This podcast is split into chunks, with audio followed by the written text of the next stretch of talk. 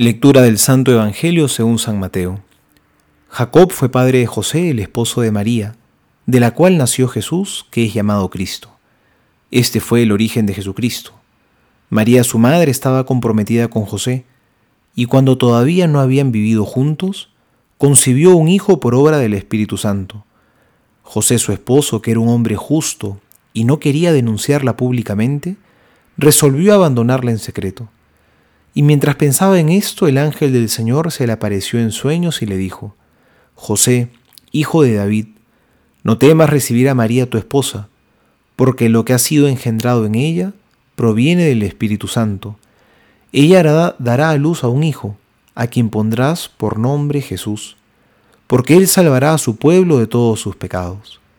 Al despertar, José hizo lo que el ángel del Señor le había ordenado. Palabra del Señor, gloria a ti, Señor Jesús. Hoy celebramos a San José, el casto esposo de la Virgen María, y el Evangelio nos lo presenta hoy en medio de una situación difícil, porque María ya era su esposa, sin embargo aún no convivían, pero ya era notorio que María había quedado embarazada, pero no de él.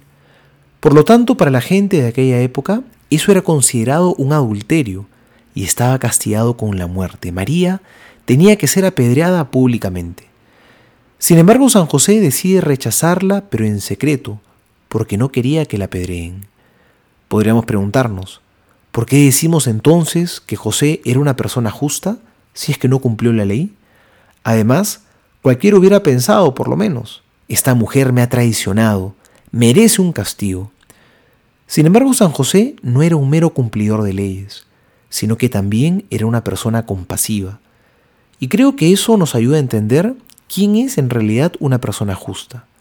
El justo no es simplemente el que cumple mecánicamente mandatos y normas externas. El justo es el hombre piadoso que ama a Dios y que cumple sus mandatos porque vive cerca del Señor. Y es por eso que de él brota la compasión y la misericordia. José no juzga a María, tampoco la condena en su interior, sino que trata de salvarla. Esa es la verdadera justicia, no la que busca el castigo del pecador. Eso sería ser un justiciero. El justo es el que siempre busca el bien del otro, el que busca su conversión, porque lo injusto sería que una persona no pueda ser perdonada. Por tanto, vemos que San José es modelo de hombre recto y veraz, y se convierte así en modelo para todos aquellos que son padres de familia, jefes del hogar. Están invitados también a ser hombres justos, es decir, que amen profundamente a Dios y sus mandatos, y al mismo tiempo que sean compasivos y misericordiosos con los demás.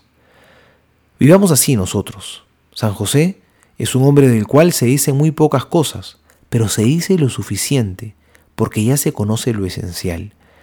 Que a nosotros nos conozcan también por lo esencial, porque el resto de cosas sobran. Que lo esencial en nuestra vida sea amar al Señor Jesús. Soy el Padre Juan José Paniagua y les doy a todos mi bendición en el nombre del Padre y del Hijo y del Espíritu Santo. Amén.